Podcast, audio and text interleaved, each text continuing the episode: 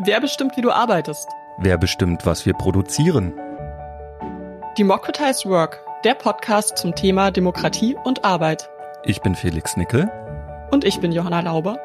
Einmal im Monat sprechen wir mit Gästen aus Wissenschaft und Praxis über ihre Erfahrungen und Erkenntnisse zur Demokratie in einer sich wandelnden Arbeitswelt.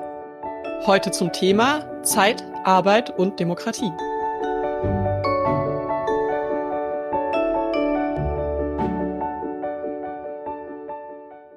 Wer bestimmt, in welcher Zeit wir unsere Arbeit erledigen, wann wir Freizeit haben, wie viel Freizeit wir uns leisten können und wer hat eigentlich Zeit, um sich auch in demokratische Prozesse in der Arbeit einzubringen. Zeit ist äh, in diesem Podcast schon in vielen Episoden am Rande angesprochen worden zum Beispiel als wichtiger Faktor in Bezug auf Engagement in der betrieblichen Mitbestimmung, als Voraussetzung für Willensbildungsprozesse in Genossenschaften als Gegenstand von Aushandlungsprozessen in Form selbstorganisierter Projektarbeit und natürlich als Gegenstand von Tarifauseinandersetzungen. Da haben wir ja auch beim letzten Mal in der Folge zum Krankenhaus drüber gesprochen. Ja, immer mehr und immer schneller. Der Soziologe und Politikwissenschaftler Hartmut Rosa stellte 2013 die These auf, dass unsere Gesellschaft im Ganzen von Beschleunigung geprägt ist und er sieht das Problem im Wachstumsimperativ des Kapitalismus. Der Sozialphilosoph Axel Honneth gibt zu bedenken, dass je länger die Dauer der täglich zu erbringenden Arbeitstätigkeiten ist, desto geringer ist die Zeit für ein Engagement in der demokratischen Öffentlichkeit. Was gerne als Politikverdrossenheit bezeichnet wird, könnte also einfach ein Zeitproblem sein. Der arbeitende Souverän hat keine Zeit für Demokratie. So fasst Axel Honneth das zusammen. Corona hat auch hier einiges durcheinandergewirbelt mit ganz unterschiedlichen Auswirkungen. Menschen in systemrelevanten Bereichen, gerade wenn man ans Krankenhaus denkt, müssen noch mehr Überstunden leisten als davor schon. In anderen Bereichen wurde Kurzarbeit eingeführt. Wieder andere haben ins Homeoffice gewechselt und ob man dort jetzt mehr Freizeit hat oder weniger, das scheint alles andere als einheitlich zu sein. In dieser Podcast-Episode wollen wir uns jetzt die Zeit nehmen, den Themenkomplex Arbeit, Zeit, Demokratie von zwei Seiten genauer zu beleuchten. Zum einen fragen wir, wo gibt es Ansätze von selbstbestimmter Zeitverwendung oder Zeitsouveränität von Beschäftigten und wie könnte das ausgebaut werden? Und zum anderen wollen wir mit unseren Gästen diskutieren, wie viel Zeit braucht eigentlich Demokratie, Mitbestimmung, politische Arbeit und Aktivismus? Und als Teil davon, wie hängen Zeit und Nachhaltigkeit zusammen? Ja, und dazu haben wir wieder zwei spannende Gäste hier bei uns sitzen. Zum einen Gerrit von York. Er ist ökologischer Ökonom, arbeitet an der TU Berlin im Fachgebiet Arbeitslehre, Ökonomie und nachhaltiger Konsum.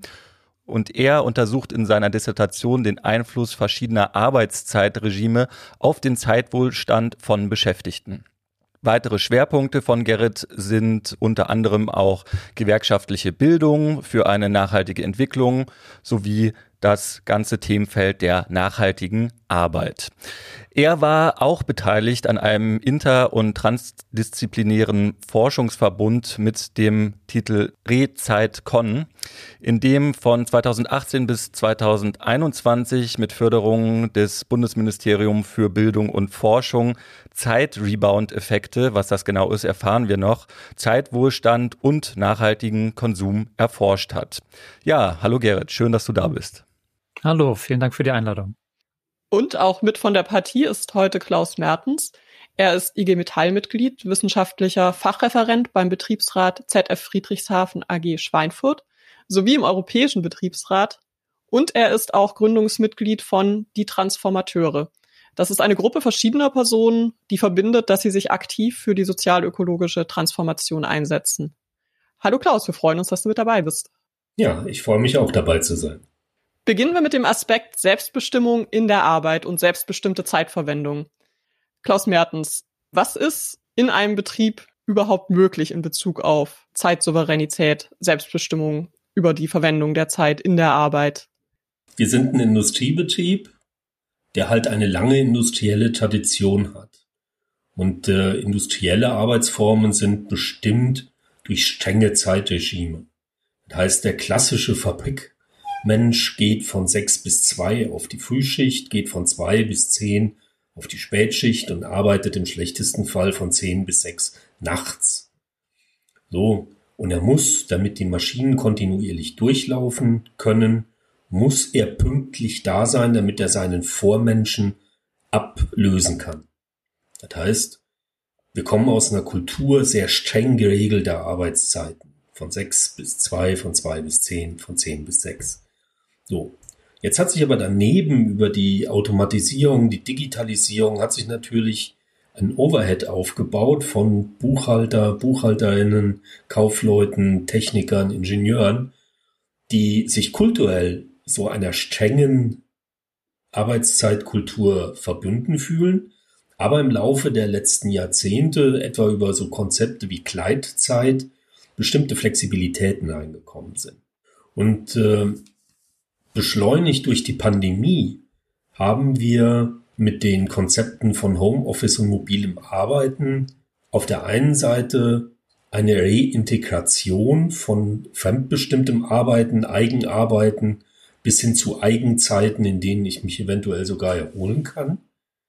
Und natürlich auch dadurch einen kulturellen Wandel, in dem die Beschäftigten anders auf ihre Arbeitszeiten gucken. Und äh, wir haben an der Stelle tatsächlich Probleme des Zeitwohlstands, weil wir haben prozessbedingt natürlich Menschen, die überhaupt nicht mobil arbeiten können, die nicht keine Gleitzeit haben, weil niemand wird sich so eine 20 Tonnen Presse, mit der ich schwer äh, Bleche verforme, in den Vorgarten stellen, damit er mobiles Arbeiten machen kann. Und von daher haben wir äh, Zeitungerechtigkeiten im Betrieb, genauso wie Kulturwandel, aber vielfach technische Grenzen, wie weit man kulturellen Wandel überhaupt treiben kann. Ja, ich würde da direkt anschließen, was Klaus erzählt hat, ähm, weil wir uns eben auch in unserem Projekt äh, mit der Frage beschäftigt haben, wie hat sich der Zeitwohlstand eigentlich auch durch die Corona-Pandemie verändert und welche Herausforderungen stellen sich jetzt da? Und ein Aspekt, den ich jetzt eben nochmal unterstreichen würde an der Stelle, ist tatsächlich dieser Aspekt der Zeitgerechtigkeit, den Klaus auch gerade angesprochen hat. Und ähm, hier zeigt sich halt gerade in der Pandemie, hat sich sehr schön gesehen, wir haben sehr viel über systemrelevante Berufe gesprochen, auch äh, festgestellt, dass systemrelevante Berufe vielleicht nicht unbedingt die bestbezahlten Berufe in unserer Gesellschaft sind. Äh, es sind aber gleichzeitig eben auch die Berufe, die eben am wenigsten profitiert haben von einer Pflicht auf Homeoffice etc., weil das eben nicht möglich war. Und auch innerhalb von Betrieben, Klaus hat gerade schon angesprochen, ne, wir haben den klassischen Unterscheidung zwischen diesem Blue- und White-Color-Bereich. Ja? Und auch im White-Color-Bereich ist es jetzt nicht so, dass jetzt alle fleißig irgendwie schön ins Homeoffice gehen können äh, und davon profitieren von diesen neuen Möglichkeiten, sondern auch da gibt's nochmal ein Gefälle, das haben wir halt in unserer Studie nochmal genau herausgestellt, dass du halt Du hast die Referenten, die sehr schön profitieren, äh, Wissenschaftler, eben auch andere Referenten, die jetzt nach Hause gehen könnten, ähm, sehr viel Zeitsouveränität gewonnen haben, auch durch die Pandemie. Und dann hast du die Sachbearbeiter von diesen Referenten, die weiterhin verfügbar sein müssen. Und da auch große Konflikte aufgetreten sind in einzelnen Betrieben, die wir untersucht haben. Wir haben Interviews geführt mit den Referenten, die ganz klar gesagt haben, naja, eigentlich ist es gerade ganz gut, ich spare mir die Pendelzeit zur Arbeit, äh, ich kann jetzt irgendwie, bin viel souveräner mit meiner Zeit, ich kann meine Mittagspausen frei gestalten. Und dann haben wir ein Interview geführt mit der Sachbearbeiterin von diesem Referenten und die jetzt dann halt eben mitgeteilt haben, naja, also ich muss eigentlich äh, weiterhin an vier von fünf Tagen ins Büro weil ich immer verfügbar sein muss, äh, damit mein, mein Referent, wenn spontan gerade irgendwas ansteht, ein Meeting spontan einberufen wird, ich die Akten da habe und das direkt vorbereiten kann. Also wir haben ein starkes Gefälle der Zeitgerechtigkeit, was sich schon vor der Pandemie gezeigt hat. Und ich denke, das ist etwas, was durch die Pandemie nochmal stärker geworden ist. Und hier im Grunde kommen wir zu so einer doppelten Ungerechtigkeit, weil es dann eben in der Regel die schlechter bezahlten Jobs sind, die eben gleichzeitig auch noch weniger Zeitwohlstand und Zeitsouveränität zur Verfügung haben. Das heißt, die der Spread geht hier auseinander, die Schere der, äh, des Wohlstandes, sowohl eben, bisher haben wir über materiellen Wohlstand geredet, aber hier eben auch die Schere des Zeitwohlstandes. Ich glaube, diese Pandemie hat auch ein tiefes Nachdenken darüber ausgelöst, warum man denn um Gottes Willen in dieser Firma sein muss. Wo man doch auch nur an einem Schreibtisch sitzt. Wo ich als Projektassistenz die Termine mache. Und ob ich den Termin zu Hause mache oder an diesem Schreibtisch im Vorzimmer von, ist wurscht. Da haben sich, zumindest mal bei uns, haben sich dann einzelne Teams, Kollegen, Kolleginnengruppen zusammengetan und haben ihren Chef zur Rede gestellt. Warum willst du das? Und von daher haben wir heute ein ganz, ein, ein viel höheres Maß an mobiler Arbeit als zu Beginn der Pandemie, weil die Leute sich ihre Sachen in, in die eigene Hand genommen haben und gesagt haben, äh, wir sind mit der Anwesenheit nicht dafür zuständig, die Schwäche im Zeitmanagement unseres Chefs auszugleichen, äh, auszugleichen. Weil wenn man genauer hinguckt, war, war die räumliche Verfügbarkeit von MitarbeiterInnen immer die Chance, die Tür aufzumachen und zu sagen, ich brauche mal schnell. Die Zeiten sind, glaube ich, vorbei. Gerrit, äh, du beschäftigst dich ja mit Arbeitszeitregime und Zeitwohlstand. Kannst du vielleicht einfach jetzt zum Einstieg auch nochmal erklären, es kam ja jetzt auch schon äh, vor das Wort, was mit Zeitwohlstand gemeint ist? Also wir haben jetzt gerade schon im Gespräch festgestellt, dass eben Zeitwohlstand nicht gleichzusetzen ist mit Arbeitszeitverkürzung. Ja, das haben wir schon gerade dieses Thema der Zeitgerechtigkeit zeigt es ja eben auch, dass da eben es auch um so eine Qualität der Zeit geht. Und das ist was, was bei uns im Projekt halt eben auch sehr wichtig war und was auch der Begriff von Zeitwohlstand ist, wie er auch seit den 80er Jahren in Deutschland geprägt ist.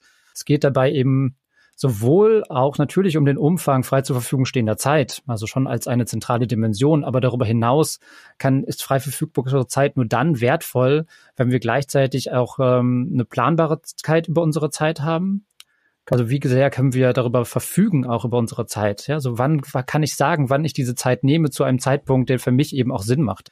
Ihr habt in der Einführung auf, auf Rosa rekurriert und die Beschleunigungsgesellschaft, auch das ein zentraler Aspekt von Zeitwohlstand. Also in welchem Tempo haben wir eigentlich ein angemessenes Tempo, mit dem wir in unserer Zeit äh, umgehen? Also habe ich genau die Zeit, die ich meine zu brauchen, um eine Sache auch so tun zu können, dass sie mir irgendwie auch ja, mit mir resoniert, wie Rosa es wiederum sagt, dass sie mir Nutzen stiftet, dass ich etwas damit anfangen kann und wirklich ausreichend Zeit pro, äh, mit der Sache verbringe. Äh, weil ich ein Buch lese, habe ich auch Zeit, das wirklich in Ruhe zu lesen oder lese es einmal quer durch war sehr zentral auch dieser Aspekt der Synchronisierung, auch das in vielen Interviews auch immer wieder äh, genannt. Inwiefern gelingt es mir, verschiedenste äh, Lebensbereiche miteinander zu vereinbaren? Also klassischerweise spricht man in der Arbeitssoziologie ja von dieser, diesen vier äh, Arbeitsbereichen, also der Erwerbsarbeit, der Fürsorgearbeit, der Eigenarbeit, also Zeit, die ich mit mir selber Bildung, kulturelle Weiterbildung verbringe, aber auch der politischen und Gemeinwesenarbeit, worunter dann eben auch die betriebliche Mitbestimmung fallen würde. So gelingt es mir, diese verschiedenen Bereiche des Lebens miteinander zu vereinbaren. Auf welche Art und Weise gelingt mir das? Und schließlich eben auch dieser Aspekt der Souveränität, der Zeitsouveränität, über den wir gesprochen haben. Also wie souverän kann ich darüber entscheiden, wie schnell ich eigentlich eine Sache erledige, so wann ich arbeite, wann ich Pausen mache, wie viele Pausen ich mache. So kann ich darüber souverän entscheiden oder ist das was, was eben extern stark vorgegeben wird? Und das ist so dieser umfassendere Begriff von, äh, von Zeitwohlstand. Und den haben wir einmal aus der theoretischen äh, Debatte seit den 80er Jahren halt abgeleitet äh, bei uns im Forschungsprojekt, dann aber eben auch nochmal erstmals jetzt empirisch überprüft. Also wir haben dann eine Skala entwickelt, Messinstrument, um zu, äh, dass diese fünf Dimensionen beinhaltet, um zu schauen, naja, lässt sich das empirisch auch bestätigen, dass diese fünf Dimensionen jetzt nicht nur einfach von uns Wissenschaftlern ausgedacht sind, sondern sie eben auch in der Realität sich eben wiederfinden. Und das äh, ist uns gelungen in einer repräsentativen Studie in Deutschland. Zentral dabei ist natürlich, dass wir bei Zeitwohlstand, ähm, anders vielleicht als bei materiellen Wohlstand, nicht in so eine Maximierungslogik hereinkommen können. Ich kann es nicht immer weiter steigern, noch mehr freie Zeit, noch mehr Zeitsouveränität, noch mehr äh, Planbarkeit, sondern es ist natürlich eine diffuseres, ein diffuseres Gut. Man kann es nicht so gut speichern und, äh, und lagern, wie man das bei, bei Lohneinkommen machen kann. Ähm, von daher ist bei uns ein zentral auch in dieser Definition, es geht um ein Genug. Also es ist ein sehr suffizienter Begriff äh, von, äh, von Zeitwohlstand. Also ein genügend Zeit zu haben, genügend freie Zeit, genügende Planbarkeit, weil es natürlich auch immer ein Wechselspiel gibt. Also wir haben das ja gerade äh, diskutiert. Wenn ich versuche, meine eigene Zeitsouveränität zu maximieren, indem ich irgendwelche Projektassistentinnen einstelle, die ständig verfügbar sind. Das ist für, steigert natürlich meine eigene Zeitsouveränität, aber eben auf Kosten der Zeitsouveränität anderer. Und das ist dann halt genau das, warum eine Steigerung von Zeitwohlstand irgendwann auch immer so einen, naja, so eine negative Seite hat, so eine Externalisierung im Grunde auch äh, von, ähm, ja, von Zeitnotstand äh, auf andere. Und deswegen haben wir hier eben einen Begriff angelegt, der wirklich immer von einem Genug ausgeht. Wobei, ich würde noch mal drüber nachdenken wollen, aus dieser industriellen Logik heraus, über den Zustand, den Zusammenhang von Wohlstand und Zeitwohlstand. Weil ich glaube, alle haben schon mal dieses, äh, ja, diese Weisheit gehört, dass sich Arbeit immer in dem Maße der zur Verfügung stehenden Zeit ausdehnt. Das ist im Industriebetrieb ganz selbstverständlich, weil man dafür einen Acht-Stunden-Tag bezahlt wird. Und an dem Punkt, wo ich durch Anwesenheit zeige, ich habe die Arbeit aufgenommen und dadurch, dass man seinen Arbeitsplatz verletzt, verlässt und aussticht, hat man mit acht Stunden auch das Gehalt für acht Stunden eingearbeitet. Und in einer industriellen Welt, in der Zeit abgekauft wird, ist natürlich das Thema Zeitwohlstand beschränkt weil ich ja gucken muss, dass ich meinen 40 oder 35 Stunden Vertrag erfüllt kriege. Und, und hier fängt der Kulturwandel in der Pandemie, glaube ich, richtig an, weil Leute sagen, äh, ich habe eine kreative Tätigkeit. Und wenn ich bei mir im Garten sitze, dann kommen mir besser, schneller und günstiger Ideen. Und dann kriege ich die irgendwie in kürzerer Zeit in irgendeine PowerPoint äh, eingearbeitet, als wenn ich mich da acht Stunden auf der Firma quäle in einem langweilig weiß gestrichenen Büro, wo Leute dann sagen, ja, aber ich will trotzdem irgendwie natürlich mein Gehalt. Und zwar, ich will nicht weniger, weil ich weniger arbeite, sondern eigentlich muss es dem Arbeitgeber doch ums Ergebnis gehen. Das heißt, wir kriegen eine Diskussion, die nicht mehr den Zeitraum, sondern den Zeitpunkt und das Ergebnis belohnt und entlohnt, entlohnen soll. Da sind wir heute noch in wenigen Bereichen wirklich so weit.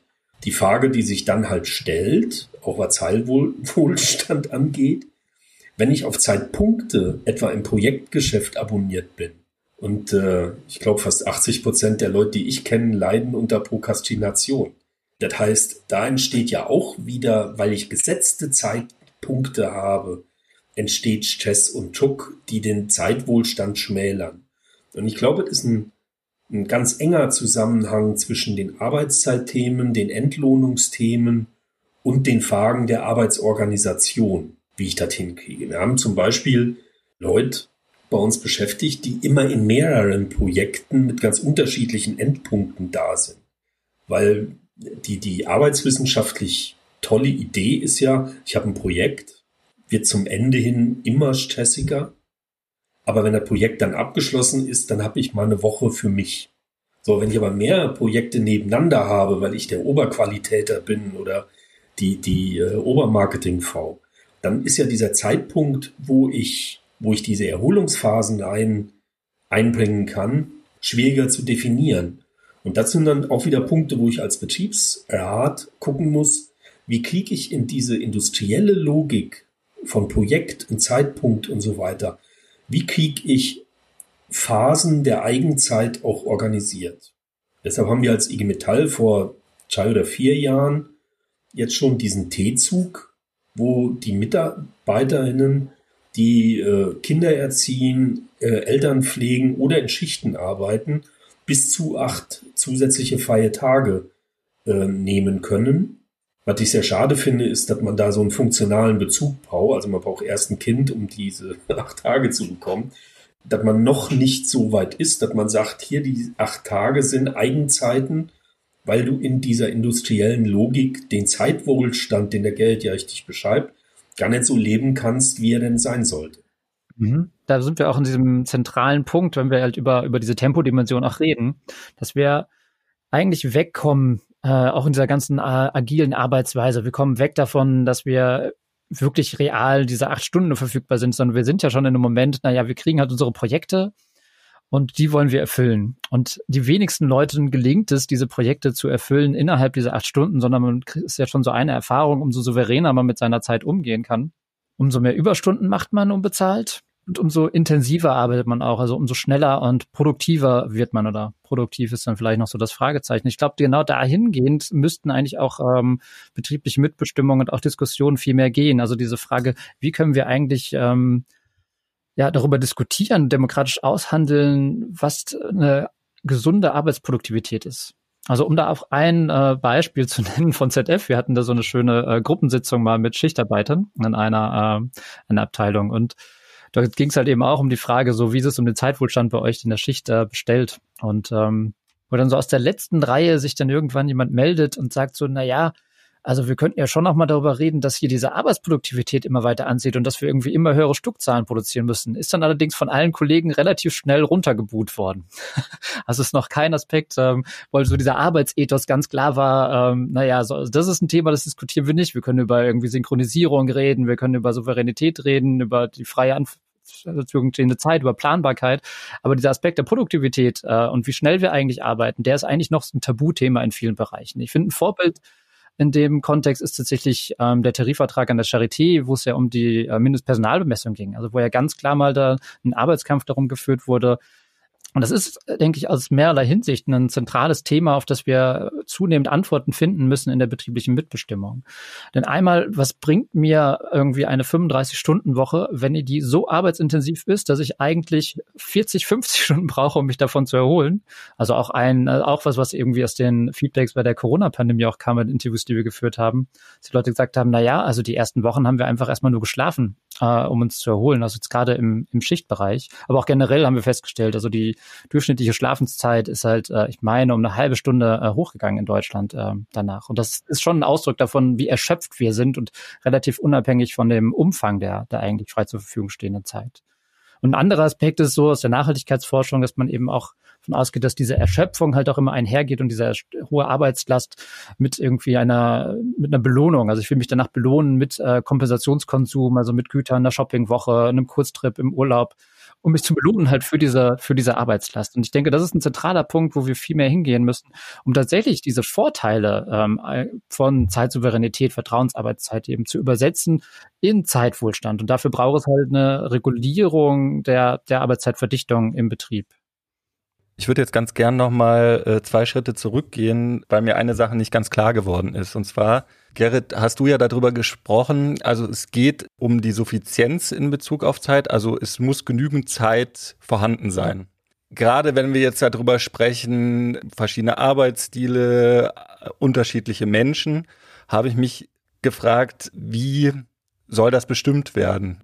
Ähm, also ich glaube, allgemein ähm, würde ich da auf Ulrich Mückenberger äh, verweisen. Also der fordert, dass es sowas wie äh, Verfügungszeiten in, äh, im Arbeitskontext geben muss. Und Verfügungszeiten versteht er eben so, dass es halt einmal im Monat äh, einen Raum gibt, wo halt die Beschäftigten zusammenkommen und halt genau darüber diskutieren und das halt kollektiv gemeinsam äh, aushandeln. So ein bisschen wie Klaus Mertens das vorhin beschrieben hat, dass dann halt die äh, Projektassistenzen aufstehen und dem Chef sagen, so halt nicht.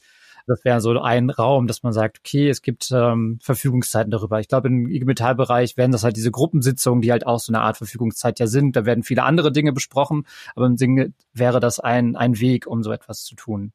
Bei unseren untersuchten Unternehmen, unseren Fallstudien, äh, hatten wir sehr unterschiedliche Fälle dabei, äh, was ja auch die Idee dahinter war, uns da mal verschiedenste Arbeitsmodelle anzuschauen.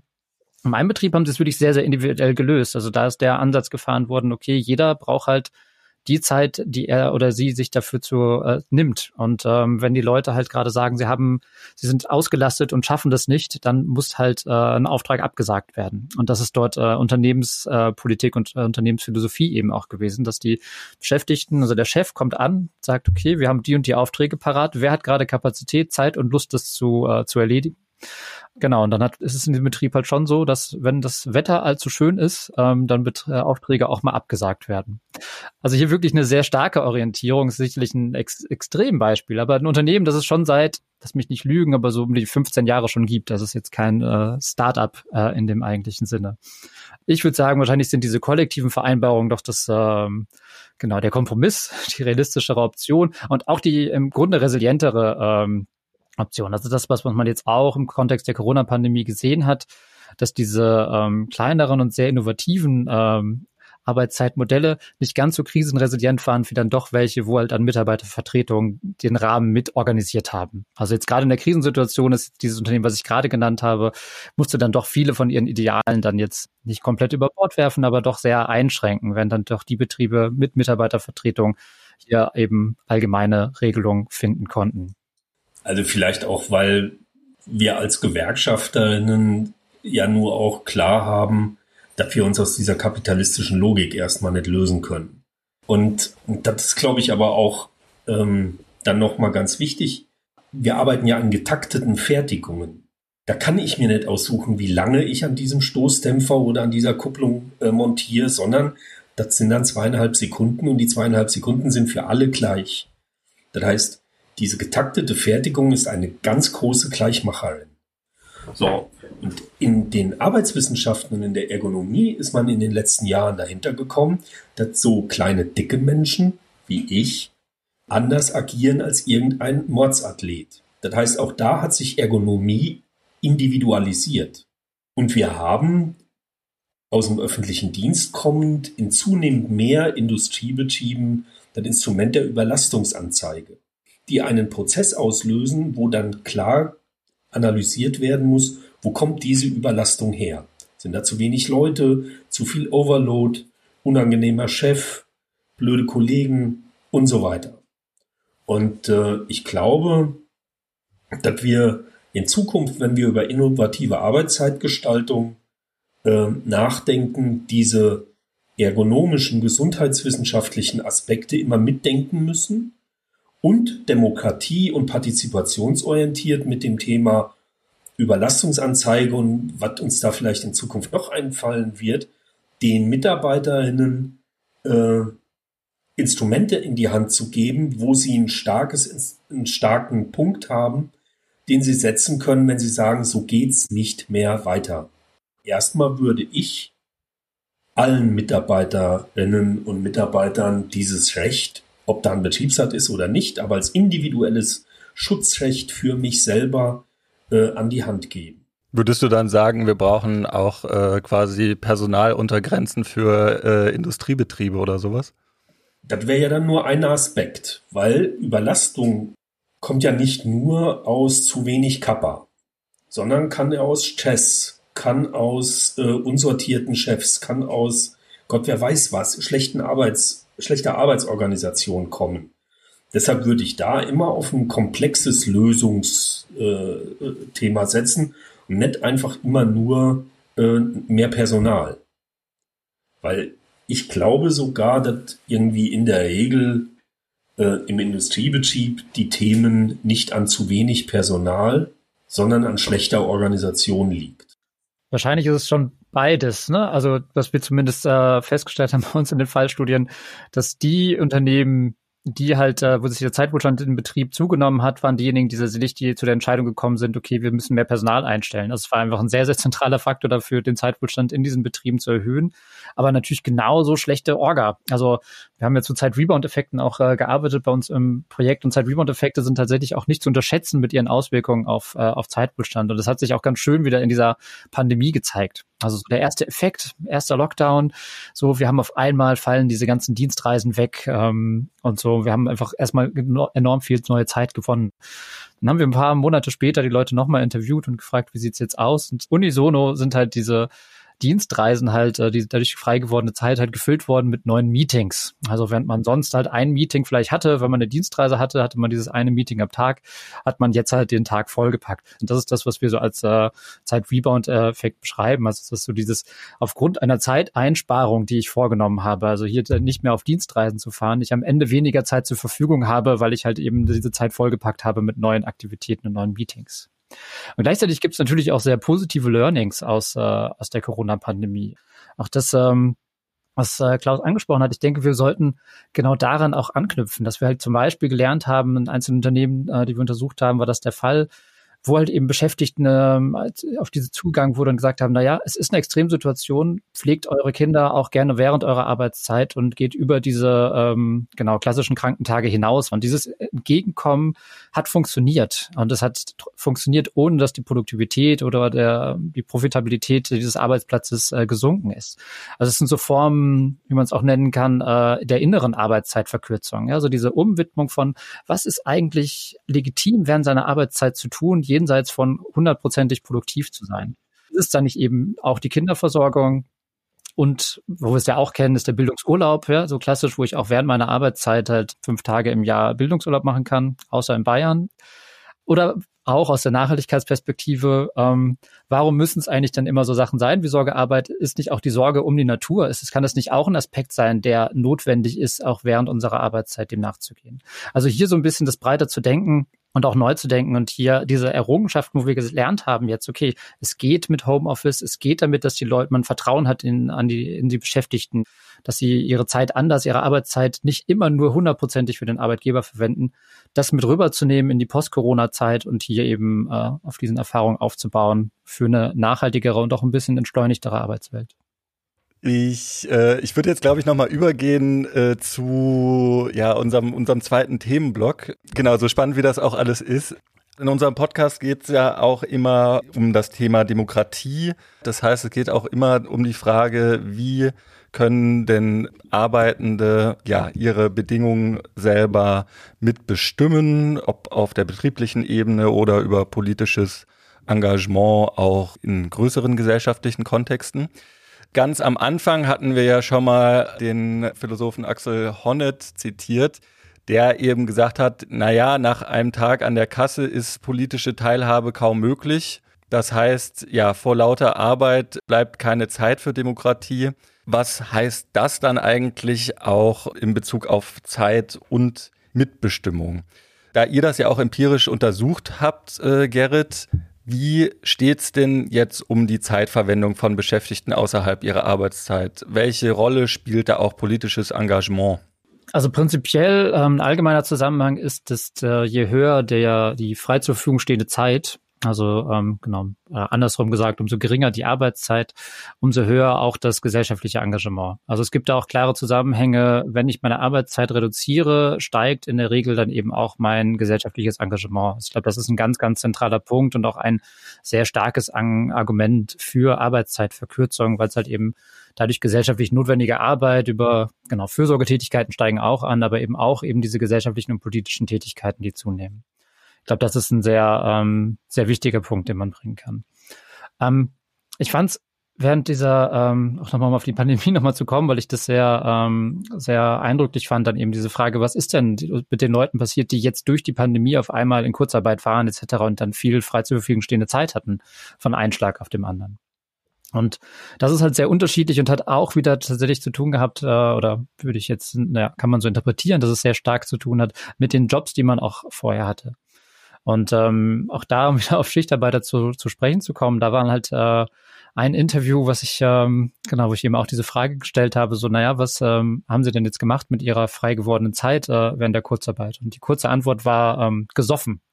Und dann habe ich jetzt ein bisschen verschmäht angefangen zu lachen und so. Und dann ging es in dem Interview danach weiter. meinte so, ja, du lachst jetzt, aber ähm, wir haben halt gesoffen, wir haben die Enten gefüttert und wir haben gesoffen. Und irgendwann war uns so langweilig, ähm, dass wir angefangen haben zu shoppen und haben irgendwie alles Mögliche gekauft, was man irgendwie kaufen konnte, weil wir einfach nicht wussten, was wir mit unserer Zeit anfangen sollen. Und nach zwei Wochen haben wir halt irgendwie unserem Vorarbeiter angerufen, wann wir endlich wieder zurück ans Fließband können. Ich finde die, ähm, ich finde die Anekdote oder dieses Interview insofern eben spannend, weil das auch in anderen Interviews weniger pointiert äh, und weniger amüsant, aber immer wieder dieser Punkt kam, wir arbeiten in Schichtarbeit, wir haben keine Hobbys mehr ähm, unsere Freundeskreise sind teilweise sehr stark dezimiert. Also wir haben so ein bisschen verlernt, was wir eigentlich mit unserer freien Zeit anfangen sollen. So, und das ist vielen dann halt tatsächlich nochmal in dieser Pandemie eben auch bewusst geworden. Was machen wir? Wofür sollen wir uns jetzt hier engagieren? Und diese klassischen Dinge, die äh, man dann in seinen vielen Freischichten und sonst was, was äh, Klaus gerade angesprochen hat, getan hat, all das ging halt nicht in dieser Zeit. Das heißt, man war wirklich auf sich selbst äh, zurückgeschmissen und musste sich überlegen, was man eigentlich tut. Und ähm, das war eben eine starke Herausforderung. In anderen Jobs, äh, Unternehmen, wo vorher sehr wenig gearbeitet wurde, die eben sehr, sehr gefördert haben, dass die Mitarbeiter sich eben auch gesellschaftlich engagieren, da ist das gesellschaftliche Engagement dann halt auch jetzt in dieser ähm, Phase der, der Arbeitsreduktion im Kontext der Pandemie eben auch nochmal, ähm, hat es nochmal zugelegt. Also da gab es einen ganz starken Zusammenhang zwischen diesem ja, Zeitregime in der, in der Arbeitswelt und dem Engagement außerhalb. Ähm, also von daher Arbeitszeitverkürzung, tendenziell stärkt es gesellschaftliches Engagement, aber es kann eben, das, die Fähigkeit dazu hat halt sehr viel mit dem jeweiligen Arbeitskontext auch zu tun und eben dieses De-Learning, ja, so dass man einfach sich immer wieder mal klar machen muss, dass gerade in diesen schlechter bezahlten Berufen, wo man halt dann eben nach seiner Hauptschule, nach der Realschule hingeht und das heißt, ab, ab 16 ist das mein Lernfeld, natürlich auch sehr, sehr viel bestimmt, was ich mit meiner freien Zeit auch tun kann, während es jetzt so andere Berufe, die dann in der Regel auch freier sind, aber dann ja auch oft erst mit 30 angetreten werden, wenn man so lange noch im Studium war und halt eben sehr, sehr viele verschiedene Skills äh, sich aneignen konnte. Und dieser Aspekt, dieses De-Learning, also wirklich Arbeitswelt als auch ein großen Feld De-Learning, weil man ja auch sehr, sehr spezifische Dinge noch lernt und alles andere halt nicht gefördert wird, halte ich dafür einen zentralen Aspekt, wenn wir halt eben auch über gesellschaftliches Engagement in dem Kontext sprechen. Welche Erfahrungen äh, machst du, Klaus, auch auf der betrieblichen Ebene? Welche Rolle spielt eben ja das, um Kolleginnen und Kollegen äh, mit in die gewerkschaftliche Arbeit zu holen? Ich glaube, der Zeitaspekt ist da relativ zu vernachlässigen. Wir haben ganz klassische Produktionsbereiche, wo äh, quasi zur DNA gehört, auch in der IG Metall zu sein. Und der, der da eine große Klappe hat oder die, die da eine große Klappe hat, die wird auch irgendwann Vertrauensfrau, Vertrauensmann und geht ihren Weg in der IG Metall. Engagiert sich da auf der betrieblichen Ebene und wenn man dann das Glück hat, in einem Großbetrieb zu arbeiten, wir sind bei, bei mir am Standort 9000 Leute, mit fast 300 Vertrauen, betrieblichen Vertrauensleuten der IG Metall, die sich während der Arbeitszeit zu ihren VK-Sitzungen treffen können, was wir da durchgesetzt haben. Das heißt, für die gehört politisches Engagement, Interessensvertretung und Arbeitszeit, das ist dann alles eins. Alles das, was wir in der Pandemie und in dem mobilen Arbeiten als die Entzerrung von Arbeitszeit und Leben, das hat, hat, das hat man natürlich in gepflegten Bürowelten, wo die Kolleginnen auch so ein Team Spirit haben zu sagen, mein Gott, der Klaus ist Vorsitzender vom Roten Kreuz und wenn der da jetzt irgendwie äh, Spenden einsammelt, dann ruft er am besten nicht abends um acht an, weil da niemand mehr da ist. So. Und dann wird das auch gedeckelt, kollegial. Und ähm, von daher sehe ich das auch nicht so. Ich habe zum Beispiel eine äh, Kollegin vor, vor Augen, die eine ausgesprochen intelligente Frau, äh, die sich auch privat viel engagiert, Flüchtlingsarbeit. Und die sagt, also ihr braucht mich hier nicht vom Fließband wegzuholen. Weil die fünf Handgriffe, die mache ich euch im Schlaf.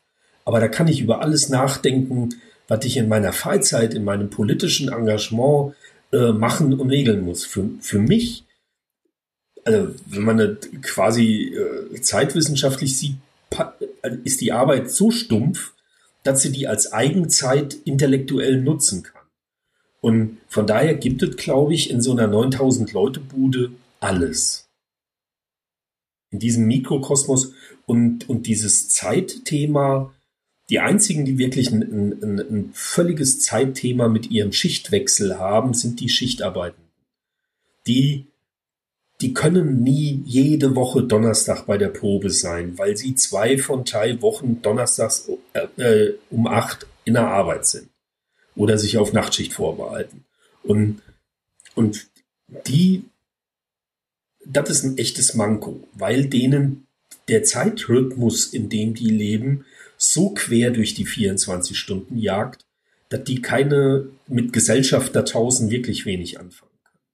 Ja, wir wurden, äh, wir machen immer auch gerne noch einen kleinen äh, Ausblick quasi in unseren Episoden mit der Frage, in einer idealen Welt, wie würdet ihr euch das vorstellen? Wie wäre da das Verhältnis von äh, Arbeitszeit, Zeit für Demokratie, für Beteiligung? Also in der idealen Welt würde ich sagen, haben wir es geschafft, diese vier zentralen Bereiche, die ich vorhin schon mal angesprochen habe, wirklich gleichberechtigt nebeneinander zu stellen. Neben, nämlich Erwerbsarbeit, Sorgearbeit, ähm, politische Arbeit und eben auch diese Eigenarbeit. Ich glaube, das ist irgendwie der schon ein äh, erstrebenswerter Idealzustand, auf zu dem wir kommen. Und gleichzeitig haben wir dabei aber eben auch äh, Maßnahmen ergriffen, um halt irgendwie neu auszuhandeln, dass die Arbeitswelt als solche halt nachhaltiger wird und wir eben weg davon kommen, dass wir sagen, na ja, hier ist so eine Arbeitswelt, die wird irgendwie gesteuert, da sind wir in starken Profitlogik, Steigerungslogik äh, unterstellt und dann machen wir irgendwann Feierabend, danach können wir uns dem anderen widmen, sondern dass man auch hier diese Auseinandersetzung viel stärker führt, okay, wie wollen wir eigentlich arbeiten? Also so ein bisschen dieser Tradition einer Humanisierung der Arbeitswelt jetzt halt irgendwie im Kontext, naja, wie gestalten wir eigentlich eine nachhaltige Arbeitswelt? Und ähm, vielleicht auch eben wir sind ja hier bei Idealen und Vorstellungen, ähm, tatsächlich auch das Nachhaltigkeitsaspekte in die Arbeitswelt hineinzubringen. Ja, warum gibt es dort keine Angebote irgendwie so, was ähm, nachhaltige Arbeitsplatzgestaltung angeht? Warum kann ich dort nicht meine solidarischen Landwirtschaftspakete abholen? Ähm, kann ich dort, äh, ist es Teil des Mitarbeiterausflugs, sich irgendwie ähm, sozial zu engagieren? etc. Also solche Dinge zusammenzudenken, ich glaube, das wäre eine, eine Zukunftswelt, die ich mir, die ich mir, ja, die ich mir ausmalen würde. Ich sage, das könnte Wege in eine ideale Welt sein. Und was es dazu bräuchte, ich würde sagen, ähm, tatsächlich gesellschaftliche Allianzen. Ähm, also ich glaube, es braucht dafür eine starke gewerkschaftliche Mitbestimmung, aber eben auch das Außerbetriebliche muss dabei mitbedacht sein. Also wir brauchen auch die Umweltverbände von außerhalb, die halt hier irgendwie auch sagen, naja, wir sind halt an Grenzen und wir müssen uns einstellen im Grunde auf eine Postwachstumsgesellschaft, die ähm, einen Rahmen vorgibt. Wir haben planetare Grenzen, auf denen wir uns orientieren müssen und daran muss man halt auch immer wieder ähm, rückkoppeln. Wie können wir eigentlich arbeiten in einer solchen Postwachstumsgesellschaft? Ähm, also das wären die zentralen äh, Schritte, die man gehen muss, hier eben auch in einen gesellschaftlichen Diskurs reinzugehen, um da gemeinsam darüber zu bestimmen, wie wir arbeiten wollen.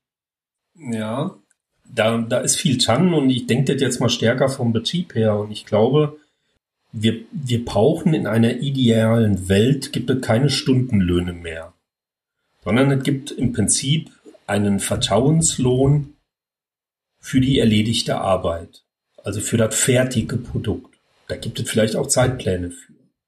Und vor meinem geistigen Auge habe ich immer so eine, ein Board, an dem Jobs hängen. Und hinter den Jobs hängen so durchschnittliche Zeiten, die man denn dafür braucht. Und ich kann mir immer nur so viele Jobs nehmen, wie ich eine bestimmte Grenze, 20 oder 25, 35 Stunden, nicht überschritten sind. Und der Rest ist im Prinzip ein sozialer Aushandlungsprozess, weil natürlich werden am Anfang an so einem Board Leute ganz früh stehen und sich die Easy-Jobs nehmen, immer. Also wie Hotel Handtuch hinlegen am Pool. So, und ich, glaube, ich glaube, man muss auch Vertrauen in so was wie Sozialhygiene haben, dass die Kolleginnen dann schon untereinander geregelt kriegen, dass das anständig läuft. Aber dass wir, dass wir weg davon kommen, ähm, mit Stundenlöhnen Leistungen messen zu wollen. Oder Gehalt. Sondern dass, dass die Leute Aufgaben haben, die sie zu bestimmten Zeitpunkten in einem bestimmten Umfang erledigt haben müssen und dass die sich dann selber organisieren können. Damit wäre schon super viel gewonnen. Dafür müsste man lernen, miteinander zu reden, sich abzustimmen, mit Komplexität umzugehen. Die Unternehmen müssten Vertrauen zu ihren Mitarbeitern entwickeln und, und, und, und, und. Da ist äh, noch jede Menge zu tun, aber wir waren ja bei einer idealen Welt. Ja, Gerrit, äh, du hast es ja gerade schon auch angesprochen, also dieses Schlagwort Nachhaltigkeit, Postwachstumsgesellschaft. Da würde mich nochmal interessieren, wie ist denn eigentlich der Zusammenhang zwischen Nachhaltigkeit und äh, Zeitwohlstand, Arbeitszeit? Was ich ganz äh, interessant fand in dem Zusammenhang war ja auch, dass vor zwei Jahren oder sowas gab es mal so einen Vorschlag eines sogenannten Free Days for Future, also so eine Idee, dass eben eine Vier-Tage-Woche nicht nur vielleicht für den Zeitwohlstand der Beschäftigten gut wäre, sondern auch für das Klima. Also Free Days for Future, ich glaube, das ist nochmal wichtig, da ähm, auf zwei Perspektiven draus zu schauen. Also einmal aus einer Makroperspektive. Ganz klar, wenn wir einen Tag weniger pro Woche arbeiten ähm, und dieser einen Tag weniger produziert wird, dann sinkt natürlich auch entsprechend das Bruttoinlandsprodukt. Funktioniert natürlich nur unter einem sehr, sehr geschlossenen System, so dass es halt irgendwie man nicht ausweicht irgendwie und andere Leute dann jetzt an diesem gleichen Tag produzieren. Hat es ökologisch wiederum keine Vorteile. Von daher ist es aus einer makroökonomischen Perspektive durchaus ein sehr diskutierfähiger Punkt mit diesem freien Tag. Interessant ist halt, wenn man sich nochmal aus so einer Mikroebene das anguckt, also aus der Perspektive des Arbeitnehmers oder auch des Betriebes. Und da ist es halt äh, besonders interessant, dass halt eben ein freier Tag erstmal dazu führt, dass es eben, zumindest klassisch vor Corona, kein Homeoffice, wir haben weniger Dienstreisen, Pendelzeiten zur Arbeit. Das heißt, wir sparen enorm viel Verkehrs ein. Und diese Verkehreinsparungen sind einfach schon ein zentraler aus einer nachhaltigen Konsumperspektive ein zentraler äh, Aspekt von Erwerbsarbeit, warum Erwerbsarbeit eben auch CO2-intensiv ist. Wichtig dabei ist dann eben auch zu schauen, da gibt es eine Studie ähm, aus der UK, die sich das genauer angeschaut haben. Naja, wenn wir über Free Day reden, dann reden wir halt über einen freien Tag und nicht über Freitag. Ein freier Freitag lädt einfach dazu ein, ein langes Wochenende zu verreisen, äh, unterwegs zu sein, was wiederum CO2-intensiver ist, als einfach zur Arbeit zu fahren. Das sind so diese Dinge, die man mitdenken muss. Und da sind wir auch wieder, was bei, was bei Klaus sagte. Alle Arbeitnehmer würden natürlich sofort wieder auf die Barrikaden gehen, wenn es nicht der freie Freitag wird, sondern vielleicht ein freier Mittwoch. Aber der ist halt sowohl gesundheitlich besser, als auch aus ökologischer Perspektive Perspektive, nur dass ihn niemand will. Ein anderer Aspekt ist eben auch, dass eben festgestellt wurde, ähm, das ist eben auch ganz interessant, was passiert denn eben auch bei freier Zeit? Und das ist das, was man eben auch als Rebound-Effekte nach Arbeitszeitverkürzung bezeichnet, die halt sehr stark damit zu tun haben, wie wir unsere Zeit danach verwenden. Und ähm, da gibt es eben auch Unterschiede zwischen den Geschlechtern. Also tendenziell ähm, gehen dann Männer eben eher ressourcenintensiven Hobbys und Aktivitäten nach, wenn sie ihre Arbeitszeit re reduzieren. Während bei Frauen halt dann doch stärker die Sorgetätigkeiten hochgehen, die eben CO2 schwächer sind. Das ist halt immer so ein bisschen der, ähm, der Blick, den man halt aus der Nachhaltigkeitsperspektive darauf hat. Ähm, also von daher, wenn jemand die Arbeitszeit reduzieren sollte, aus ökologischer Perspektive macht es schon Sinn, dass es Frauen sind. Natürlich wollen wir gleichzeitig eine Geschlechtergerechtigkeit äh, haben, die, die damit halt eben auch befürwortet werden kann. Wobei auch da man wiederum sehen muss, ähm, in Männer ins Homeoffice, ähm, es ist nicht unbedingt ein Garant für mehr Geschlechtergerechtigkeit, sondern eventuell sogar ähm, schlechter, aber anderes, anderes Thema.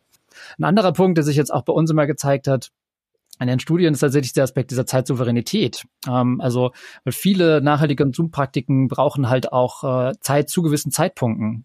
So hole ich meine Sachen bei der solidarischen Landwirtschaft, muss ich zu dem Zeitpunkt, wo die Lieferkiste kommt, äh, auch Zeit haben oder eben auf den Markt gehen. Und das ist das ist tatsächlich Dinge, die in vielen Interviews jetzt immer wieder genannt wurden, dass sie gesagt haben, so, ach, wir haben dieses Siesta jetzt eingeführt bei uns im Alltag und das führt dazu, dass ich jetzt halt irgendwie frisch einkaufen kann, äh, Dinge selber herstellen kann, etc.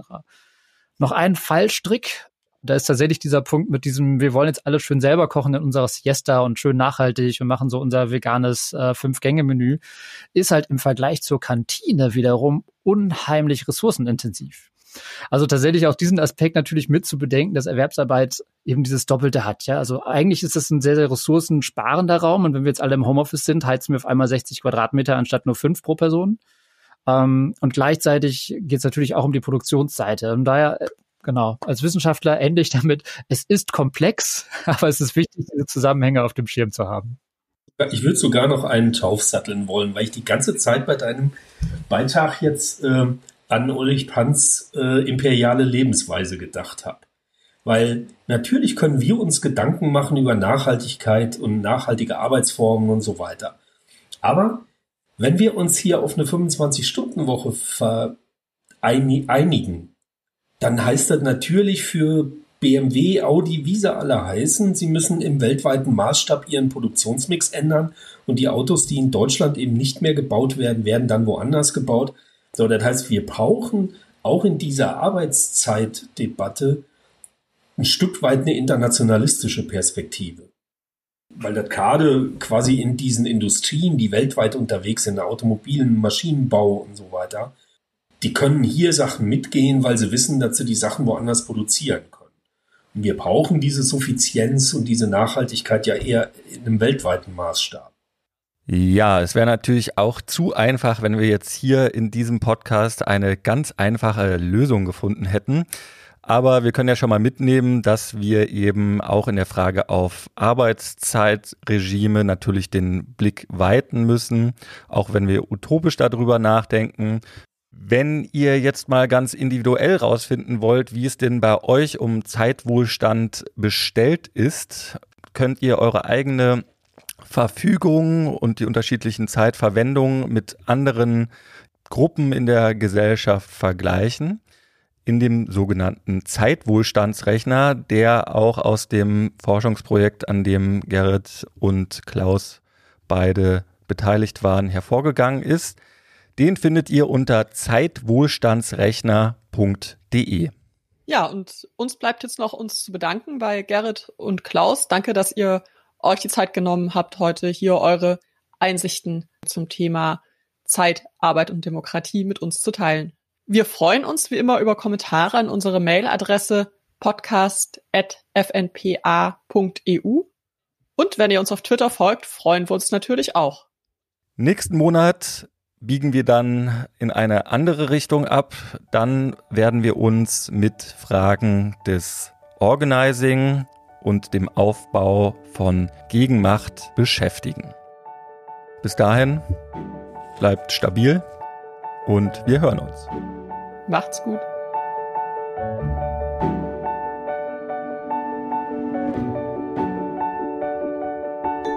Democratize Work ist ein Podcast des Forum Neue Politik der Arbeit und der Kooperationsstelle Wissenschaft und Arbeitswelt der TU Berlin.